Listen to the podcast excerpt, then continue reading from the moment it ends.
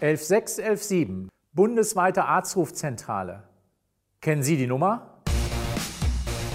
Mein Name ist Professor Burkhard Sievers. Ich bin Arzt aus Leidenschaft. Aber als Arzt einer großen Klinik und in meiner Praxis sehe ich täglich kranke Patienten, aber auch die Krankheiten des Gesundheitssystems. Daran muss sich was ändern. Podcast. Sievers Sprechrunde. Der gesundheitspolitische Talk. Thema heute. Die Notaufnahmen der Krankenhäuser sind überfüllt mit Patienten, die keine echten Notfälle haben.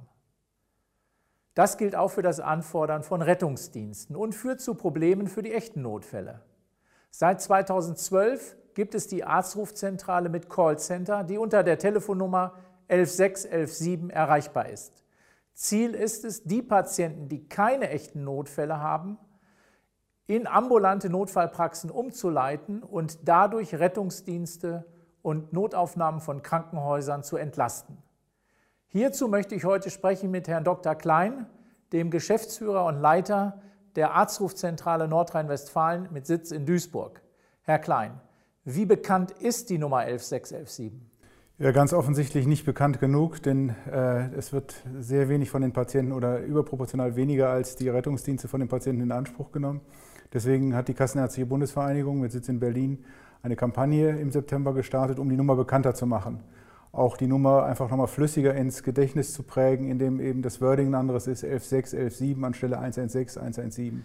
Wie viele Anrufe treffen denn pro Tag in Ihrer Arztrufzentrale ein? Wir bearbeiten unterschiedlich je nach Wochentag Anruferzahlen zwischen 1500 bis zu 6000. Am Samstag ist unser in Anführungszeichen Großkampftag, wo bis zu 6000 Patienten sich bei uns melden auf der Suche nach medizinischen Versorgungsangeboten, weil natürlicherweise die Arztpraxis an dem Tag geschlossen hat. Und um das ein bisschen einzuordnen, ist das viel mehr oder in etwa so viel, wie auch die 112 angerufen wird? Also wir wissen, dass die Rettungsdienste deutlich mehr Anrufe bekommen, weil das Angebot ja auch ein breiteres ist. Es geht ja nicht nur um den Rettungsdienst, sondern es geht ja auch um Brandschutz, es geht auch noch um andere Hilfsleistungen, die die Feuerwehrleitstellen in der Regel anbieten. Und wer ruft in der Regel bei Ihnen an? wenig Patienten, die in den Rettungsdienst gehören. Stabil 2,5 bis 3 Prozent schon seit Jahren. Aber ungefähr 80 Prozent der Patienten, die bei uns anrufen, müssten tatsächlich auch durch den ambulanten Notdienst versorgt werden. Und das ist äh, schon eine interessante Zahl gewesen. Also sind die richtigen Patienten, die in Anführungszeichen bei uns anrufen. Was für Erkrankungen sind das äh, von Patienten? Das sind alles Erkrankungen, mit denen der Patient normalerweise zu seinem niedergelassenen Hausarzt oder Facharzt geht der aber eben am Wochenende oder nachts nicht erreichbar ist. Und das sind diese Erkrankungen, um die wir uns kümmern. Husten, Schnupfen, Heiserkeit, Magen-Darm und solche Geschichten, mit denen man tatsächlich nicht die Rettungsdienst in Anspruch nimmt, sondern wie gesagt zum Hausarzt gehen würde, der aber dann geschlossen ist am Wochenende. Nach welchen Kriterien entscheiden Ihre Mitarbeiterinnen und Mitarbeiter, wie der Patient weiter behandelt werden muss? Ob er ambulant behandelt wird oder ob er stationär behandelt wird oder ob man gar die 112 hinzuzieht? Also seit Anfang des Jahres nutzen wir ein System der Ersteinschätzung, das da heißt SMED. Dieses computergestützte System erlaubt uns eine Zuordnung, in welcher Zeit, in welchem Zeitrahmen der Patient versorgt werden müsste. Und es erlaubt uns die Zuordnung, ist das ein Patient, der in den Rettungsdienst gehört. Das ist die erste Entscheidung, die zu treffen ist. Auf der Basis der persönlichen Ausbildung, der Fortbildung und dieses Systems treffen die Mitarbeiter die Entscheidung. Wenn die zu dem Ergebnis kommen, das ist ein Patient, der durch uns, durch die, durch die Notdienste der ambulanten niedergelassenen Ärztinnen und Ärzte versorgt werden sollte, dann wird die Entscheidung getroffen, ist das ein Patient, den man in eine Notdienstpraxis in Anführungszeichen schicken kann. Und wenn der Patient nicht gehfähig ist, was in vielen Fällen Altenheime und solche äh, älteren Menschen betrifft, dann wird ein Hausbesuch organisiert. Wie viele Mitarbeiter arbeiten denn bei Ihnen in der Arztrufzentrale? Also bei uns arbeiten jetzt 170 Mitarbeiterinnen und Mitarbeiter mit steigender Tendenz. Wir sind dabei, äh, zusätzliches Personal zu rekrutieren.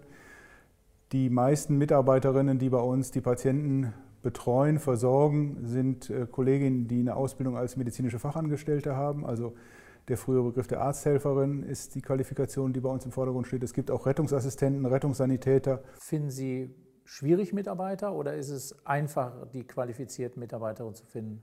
Also mittlerweile macht sich bei uns auch das Problem des Fachkräftemangels bemerkbar. Der Markt in Anführungszeichen ist ziemlich abgegrast was das medizinische Fachpersonal angeht. Deswegen gehen wir jetzt dazu über, selbst auszubilden. Das heißt, dass man keine medizinische Qualifikation mehr voraussetzt, sondern auf der Basis eines bundesweit einheitlichen Standards Mitarbeiterinnen und Mitarbeiter qualifiziert für diese Tätigkeit am Telefon. Was sind denn die größten Schwierigkeiten Ihrer Meinung nach und wo gibt es Nachbesserungsbedarf?